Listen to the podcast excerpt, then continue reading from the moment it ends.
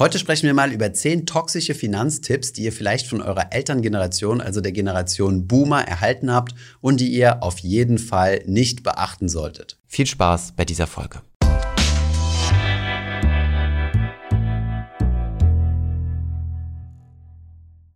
Auf Instagram haben wir mal eine Umfrage gemacht und euch mal nach den schlimmsten Finanztipps gefragt, die ihr von euren Eltern oder Großeltern bekommen habt. Allgemein bezeichnet als die Boomer. Diese gut gemeinten, aber nicht hilfreichen Tipps haben wir mal für euch gesammelt, aufbereitet und die Top 10 zusammengetragen. Bevor wir mit den zehn Tipps loslegen, klären wir doch zunächst einmal, wer denn die Boomer überhaupt sind und wie sich diese Generation unserer Eltern in der Regel von uns unterscheidet. Zunächst einmal ist Boomer eine Abkürzung für die Baby-Boomer-Generation. Das sind Menschen, die in den zwei Jahrzehnten nach dem Zweiten Weltkrieg geboren sind. Sie sind demnach eine Generation, denen das Elend des Krieges erspart geblieben ist und die vor allem den wirtschaftlichen Aufschwung nach dem Weltkrieg miterlebt haben. Sie haben also sehr gute Bedingungen zum Vermögensbilden gehabt, aber auch einige Krisen durchlebt, wie zum Beispiel zwei Ölkrisen, zwei Golfkriege, den schwarzen Montag an der Börse oder auch den Dotcom-Crash. Von ihrer eigenen Elterngeneration haben die Boomer vorgelebt bekommen, was die Konsequenzen aus dem Krieg waren. Materielle Sicherheit wurde sehr hoch geschrieben und es war besonders wichtig, einen sicheren Job zu haben und Eigentum beispielsweise in Form des Eigenheims zu erwerben. Es war also wichtig, materiell und im Job voranzukommen. Aus dieser Boomer-Generation stammt übrigens auch der Begriff Workaholic und die starke Identifikation von sich selbst mit seinem Job. Es wurde also stark an Wohlstand gearbeitet, aber nicht verschwenderisch gelebt, sondern tendenziell eher sparsam. Meiner Meinung nach ist es wichtig, den Kontext zu kennen, in dem solche Finanztipps gegeben werden. Jetzt, wo wir wissen, in welchem Kontext die Boomer-Generation aufgewachsen ist, schauen wir uns mal die Tipps an, die ihr uns zugespielt habt von den Boomern. Tipp Nummer eins lautet, die Riester-Rente ist die beste Möglichkeit. Die Riester-Rente ist ein staatlich gefördertes Altersvorsorgeprogramm, was euch dabei unterstützen soll, eure Rentenlücke zu schließen. Die Riester-Rente wird in den letzten Jahren immer stärker politisch diskutiert und auch kritisiert und soll durch ein anderes Konzept ersetzt werden. Ich glaube, es ist nicht zu viel gesagt, wenn man sagt, die Riester-Rente ist in größten Teilen gescheitert. Aber klären wir jetzt zunächst einmal, warum es sich denn hier um einen toxischen, also um einen nicht sonderlich guten Finanztipp handelt. Die Riester-Rente hat nämlich verschiedenste Schwächen. Die erste Schwäche der Riester-Rente ist die sogenannte Kapitalgarantie. Das klingt zunächst einmal gut und war sicherlich auch in der Konstruktion der Riester-Rente gut gemeint, wirkt sich aber auf die Rendite sehr negativ aus. Diese Kapitalgarantie besagt, dass alles Geld, was ihr einbezahlt, also eure Beiträge abzüglich der Kosten, plus die staatlichen Förderungen garantiert werden müssen. Das bedeutet, wenn ihr euer Geld in einen Riester-Rentenvertrag einbezahlt, muss das Geld, was ihr eingezahlt habt, abzüglich der Kosten plus die Förderungen, am Ende zum Renteneintritt euch zur Verfügung stehen. Das bedeutet gleichzeitig aber auch, dass nur ein sehr geringer Teil eures Kapitals am Kapitalmarkt angelegt werden kann, also beispielsweise in Aktien. Der Rest muss risikoarm investiert werden. Wer aber risikoarm sagt, sagt auch nicht sonderlich renditestark. Das bedeutet, die Riester-Rente hat per Konstruktion schon einen starken Renditenachteil. Der zweite Kritikpunkt an der Riester-Rente sind die sehr hohen Kosten. Der allergrößte Teil der Riester-Verträge ist extrem teuer. Das bedeutet, wenn ihr relativ wenig Rendite habt, dafür aber sehr hohe Kosten, dann seid ihr natürlich in eurer Investition benachteiligt. Das wird in den seltensten Fällen übrigens durch die Förderungen wieder aufgewogen. Die Riester-Rente ist also nicht die beste Möglichkeit zur Altersvorsorge. Kommen wir zum zweiten toxischen Tipp bzw. zur zweiten toxischen Aussage. Diese lautet, Aktien sind nur etwas für Reiche. Oder anders formuliert, 2002 habe ich so viel Geld mit Aktien verloren, das hat bei mir in der Geldanlage nichts verloren. Ein Großteil der Boomer-Generation assoziiert Aktien mit Menschen, die im Anzug im Auto sitzen, verschwenderisch leben und gerne im Casino mit ihrem Geld zocken. Aktien sind teuer und deswegen braucht man einige Millionen, um überhaupt Aktionär zu werden. Die Realität sieht aber eigentlich ganz anders aus. Aktionäre investieren Kapital in wohl recherchierte Firmen, um diese zu finanzieren und somit die Wirtschaft zu unterstützen. Auch ein Teil des Geldes, was die Boomer in ihre Rentenversicherung investiert haben, wird dann wiederum in Aktien investiert. Was ebenfalls wichtig zu wissen ist, ist, dass man tatsächlich überhaupt kein großes Kapital braucht, um in Aktien zu investieren, sondern schon mit einigen wenigen Euros, beispielsweise 10 Euros, regelmäßig in Aktien investieren kann. Es gibt zum Investieren in Aktien also keine Einstiegshürde mehr. Natürlich haben die Boomer recht. Eine Investition in Aktien ist natürlich mit Risiken verbunden. Auf der anderen Seite gibt es aber auch attraktive Renditechancen und dieses Risiko lässt sich ganz bewusst steuern. Beispielsweise durch Diversifikation, also sein Geld breit aufteilen. Warum gibt es also gerade in der Generation Boomer so eine starke Abneigung gegenüber Aktien? Meiner Meinung nach hat das mit zwei Gründen zu tun. Erstens brauchten die Boomer einfach keinen Aktienmarkt, um Wohlstand aufzubauen. Denn in der Vergangenheit konnte man durch ganz normales Geld anlegen in Lebensversicherungen oder auf ein Sparbuch positive, auch Realrenditen erwirtschaften. Das bedeutet, das Kapital ist selbst gewachsen, wenn man nicht in Aktien investiert hat. Diese Situation sieht, wie wir gleich uns anschauen werden, heute etwas anders aus. Der zweite Grund ist, dass die Boomer einige starke Crashes miterlebt haben, wie beispielsweise die Dotcom-Krise und hier besonders in Deutschland das Platzen der Telekom-Blase. Vielleicht habt ihr ja schon mal mit etwas erfahrenen Generationen gesprochen. Es gibt sehr viele Menschen in der Boomer-Generation, die damals in die Telekom-Aktie investiert haben, dort sehr viel Geld verloren haben und dann das Thema Aktien für immer abgeschrieben haben. Der große Fehler war natürlich hier gewesen, nicht diversifiziert zu haben, sondern alles auf eine einzelne Aktie gesetzt zu haben und im Crash verkauft zu haben, statt einfach Buy and Hold zu betreiben, also weiterhin dabei zu bleiben und in Zukunft auf steigende Aktienkurse zu warten, denn diese sind tatsächlich auch gestiegen. Das heißt, selbst wer am höchsten Hochpunkt in den Jahren 2000 investiert hat, den gesamten Crash mitgemacht hat und bis heute gehalten hat, der hat selbst eine sehr, sehr gute Rendite über die letzten Jahrzehnte erzielt. Das gilt, wie gesagt, nur für eine Investition in den Gesamtmarkt, also breit diversifiziert, nicht für eine Investition in die Telekom-Aktie. Wenn ihr da am Hochpunkt oder auch nur ansatzweise am Hochpunkt gekauft habt, hat sich die Aktie bis heute nicht erholt. Kommen wir zum dritten toxischen Tipp und dieser lautet, ein Eigenheim ist die beste Geldanlage. Oder Mieten ist Geld zum Fenster rausschmeißen. Oder Kaufen ist besser als Mieten. Egal wie ihr diesen Glaubenssatz formuliert, es kommt im Endeffekt immer auf dasselbe hinaus. Das Wichtigste im Leben ist es, ein Eigenheim zu besitzen. Auch zu diesem Thema haben wir bereits ein ausführliches Video produziert, das heißt kaufen oder mieten, da gehen wir nochmal etwas ins Detail. Schauen wir uns aber mal ganz kurz diesen Glaubenssatz an. Wenn wir sagen, kaufen ist besser als mieten, dann haben wir einen Faktor nämlich nicht mit berücksichtigt, nämlich die Alternative zum Kaufen. Das bedeutet, eigentlich müssten wir sagen, eine Immobilie kaufen oder zur Miete wohnen und gleichzeitig in Aktien investieren. Denn das wäre die richtige Variante zu vergleichen. Denn wer sich dazu entscheidet, eine Immobilie, also ein Eigenheim zu kaufen, der macht das ja in der Regel kreditfinanziert. Der wird also den größten Teil seines verfügbaren Einkommens dafür ausgeben, seinen Kredit zu tilgen.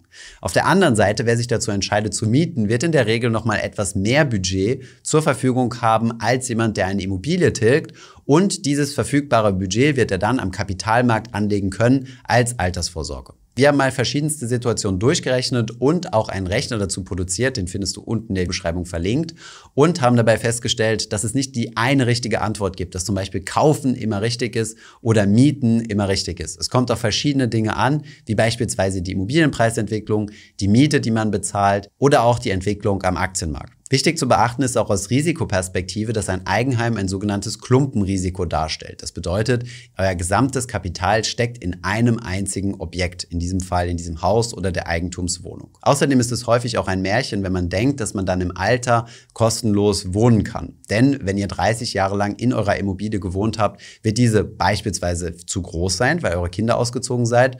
Oder es stehen Renovierungskosten an. Das bedeutet, auch hier müssen wir dafür sorgen, dass es in Zukunft im Alter einen Cashflow gibt, mit denen wir solche Renovierung und Instandhaltungskosten tragen können. Wie gesagt, ich möchte an dieser Stelle nicht sagen, dass eine Immobilie zu besitzen immer falsch ist, aber ich möchte dafür plädieren, dass man das Ganze nicht immer nur schwarz oder weiß sieht, sondern dass es eine ganze Graupalette gibt und kaufen nicht immer die bessere Lösung ist, sondern es manchmal auch besser ist, einfach zur Miete zu wohnen. Kommen wir zum vierten toxischen Tipp, der sagt, hör doch einfach auf meinen Finanzberater. Oder mein Finanzberater hat gesagt. Oder mein bester Kumpel ist Finanzberater, der holt mir immer die besten Angebote raus. Gerade in der Generation Boomer gab es auch gleichzeitig einen Boom an kostenlosen Finanzberatern. Alle möglichen Finanzinstitute haben ihre eigenen Beratungsgesellschaften kreiert, die kostenlos beraten. In der Regel suchen sich dann diese Finanzberater im eigenen Freundes- und Bekanntenkreis ihre zukünftigen Kunden und gehen über die kumpelhafte Schiene, um ihnen Finanzprodukte zu verkaufen. Eine solche Finanzberatung ist bei weitem aber nicht kostenlos, sondern sie wird über die Provisionen, die ihr bei Abschluss bezahlt, finanziert. Hieraus ergeben sich eine ganze Reihe von Interessenskonflikten. Das bedeutet, eure Interessen, nämlich möglichst renditestark und kostengünstig zu investieren, können den Interessen des Finanzberaters genau gegenüberstehen. Ich war selbst als ein solcher Berater tätig, der kostenlose Beratung auf Provisionsbasis angeboten hat und ich kenne die Interessenskonflikten genau. Ich habe hier in unserem Buch detaillierter darüber geschrieben, wo wir nochmal weiter ins Detail gegangen sind, was denn das tatsächliche Problem mit Finanzberatern ist. Versteht mich nicht falsch. Es gibt tatsächlich sehr, sehr gute Finanzberater, auch Finanzberater, die auf Provisionsbasis arbeiten. Allerdings gibt es hier in 99 Prozent der Fälle starke Interessenskonflikten. Deswegen würde ich euch eher empfehlen, informiert euch selbst, bildet euch. Ihr könnt dann das Produkt immer noch beim Finanzberater kaufen, aber ihr müsst verstehen, was ihr da tatsächlich kauft.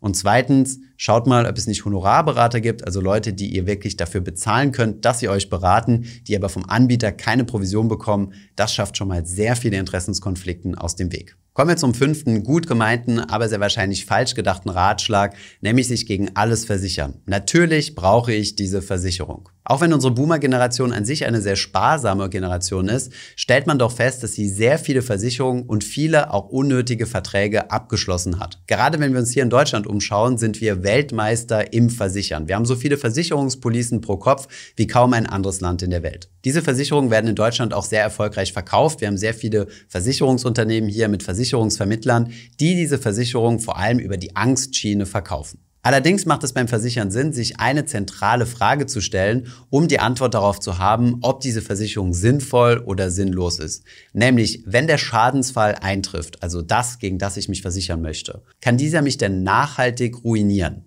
Wenn ja, dann solltest du dich dagegen versichern. Wenn nein, wenn du es mit etwas Zähneknirschen aus der eigenen Tasche bezahlen könntest, dann solltest du dich nicht dagegen versichern. Denn Versicherungsbeiträge kalkulieren sich relativ einfach. Das eine ist der Risikobeitrag.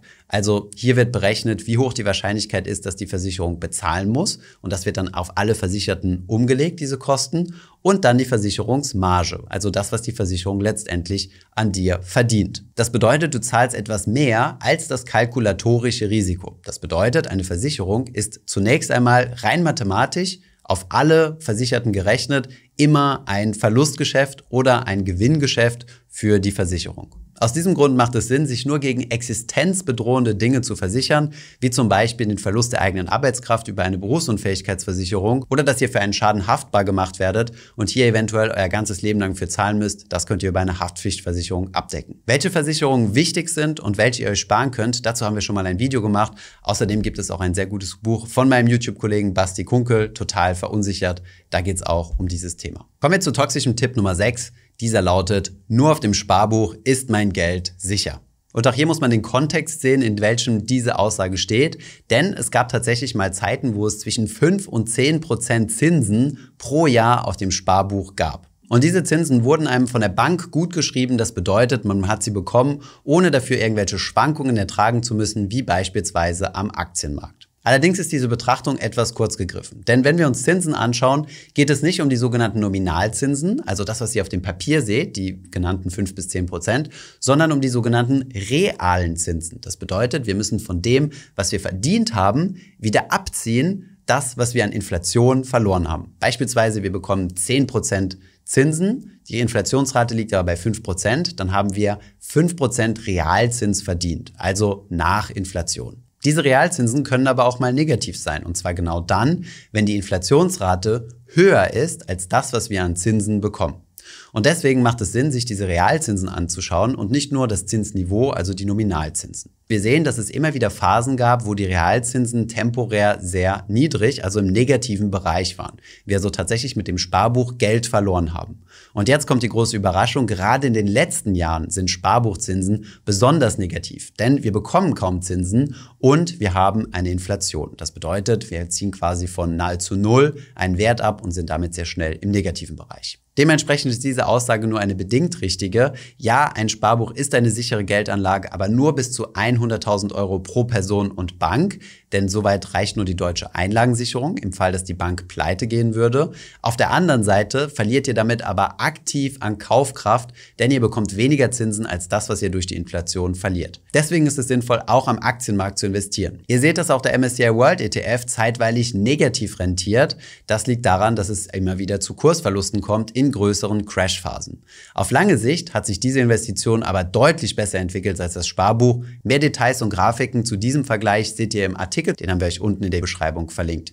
Wichtig ist aber, dass ihr mitnehmt, das Sparbuch ist schon lange keine sichere Geldanlage mehr, zumindest wenn Sicherheit bedeutet, dass man Kaufkraft erhält oder idealerweise sogar steigert. Kommen wir zum toxischen Finanztipp Nummer 7. Über Geld spricht man nicht, Geld hat man. Gerade in der Vergangenheit war es noch weniger üblich als heute schon, über Geld zu sprechen. Meiner Meinung nach ist es aber extrem wichtig, im Freundes-, Bekanntenkreis, aber auch im familiären oder partnerschaftlichen Umfeld über Geld zu sprechen. Denn nur so lassen sich Geldherausforderungen gemeinschaftlich lösen, statt alleine, wo man sich schnell überfordert fühlen kann. Was ich meine ist, dass es viele Finanzaspekte gibt, über die man diskutieren kann und wo man sich Hilfe bei anderen Menschen holen kann, die mehr Erfahrung haben. Beispielsweise, wenn ihr euch beim Thema Gehalt unsicher seid und hier einen Vergleich haben möchtet. Dann kann man das im familiären Umfeld oder im freundschaftlichen Umfeld besprechen, um zu wissen, mit wie viel Geld man für wie viel Leistung rechnen kann. Aber auch das Thema Geldanlage. Auch hier macht es Sinn, sich auszutauschen, um vielleicht herauszufinden, dass die eigene Geldanlage Risiken hat, über die man nicht aufgeklärt wurde. Auf der einen Seite gibt es immer mehr finanzielle Bildung im Internet, die komplett kostenlos verfügbar sind. Und auf der anderen Seite sollte man sich aber auch über diese Inhalte austauschen, um die Schwarmintelligenz zu nutzen und dieses Wissen für sich zu benutzen. Kommen wir zur achten, weniger hilfreichen Aussage und diese lautet, ach, ums Geld, da kümmert sich mein Partner oder da kümmert sich meine Partnerin drum. Habe ich nichts mit zu tun. Laut einer Studie der Consorsbank wissen 59 Prozent der Befragten, was ihr Partner oder ihre Partnerin verdient. Das bedeutet im Umkehrschluss aber, dass 41 Prozent das nicht wissen, sprich nicht über das Thema Geld sprechen. Dieser Punkt geht ja schon mit dem vorherigen Punkt einher. Trotzdem wollten wir es nochmal als separaten Punkt herausstellen, dass man gerade in der intimsten Gemeinschaft, also in einer Partnerschaft, auch über das Thema Geld spricht. Das heißt natürlich nicht, dass es nicht eine Person in der Beziehung geben kann, die sich für das Thema Finanzen deutlich mehr interessiert und deswegen das Ganze managt. Trotzdem sollte man die Finanzströme insgesamt im Blick behalten, um auch beispielsweise über Themen wie Ausgleichszahlung zu sprechen, wenn zum Beispiel eine Person weniger arbeitet, dadurch weniger Rentenanspruch hat und auch weniger Geld zur Verfügung. Ein offener Umgang mit Finanzen sorgt für Vertrauen in der Beziehung. Kommen wir zu Tipp Nummer 9 und dieser lautet, wer eine solide Altersvorsorge aufbauen will, der schließt eine Rentenversicherung ab. Und tatsächlich waren Rentenversicherungen und Lebensversicherungen ein Finanzprodukt, das sehr renditestark in der Vergangenheit gelaufen ist für unsere Boomer-Generation.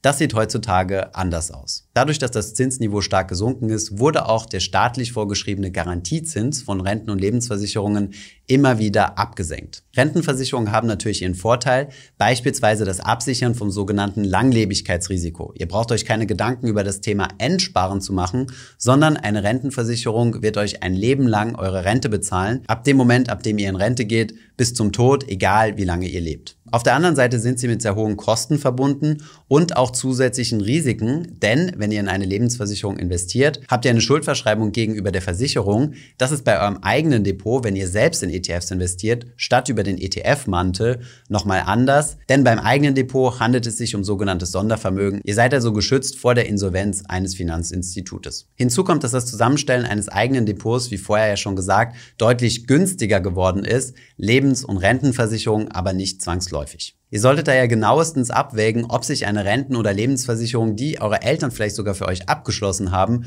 noch rentiert oder ob hier die Rendite viel zu schwach und die Kosten zu hoch sind. Lasst euch auch hier von eventuellen Steuervorteilen nicht verunsichern, sondern rechnet das Ganze am besten für euch durch. Kommen wir zur zehnten und letzten toxischen Aussage von unseren Boomern, beziehungsweise in diesem Fall, die die Boomer eigentlich eher gehört haben, nämlich die Rente ist sicher. Ich glaube, die meisten Generationen nach den Babyboomern wissen mittlerweile, dass diese Aussage nicht richtig ist.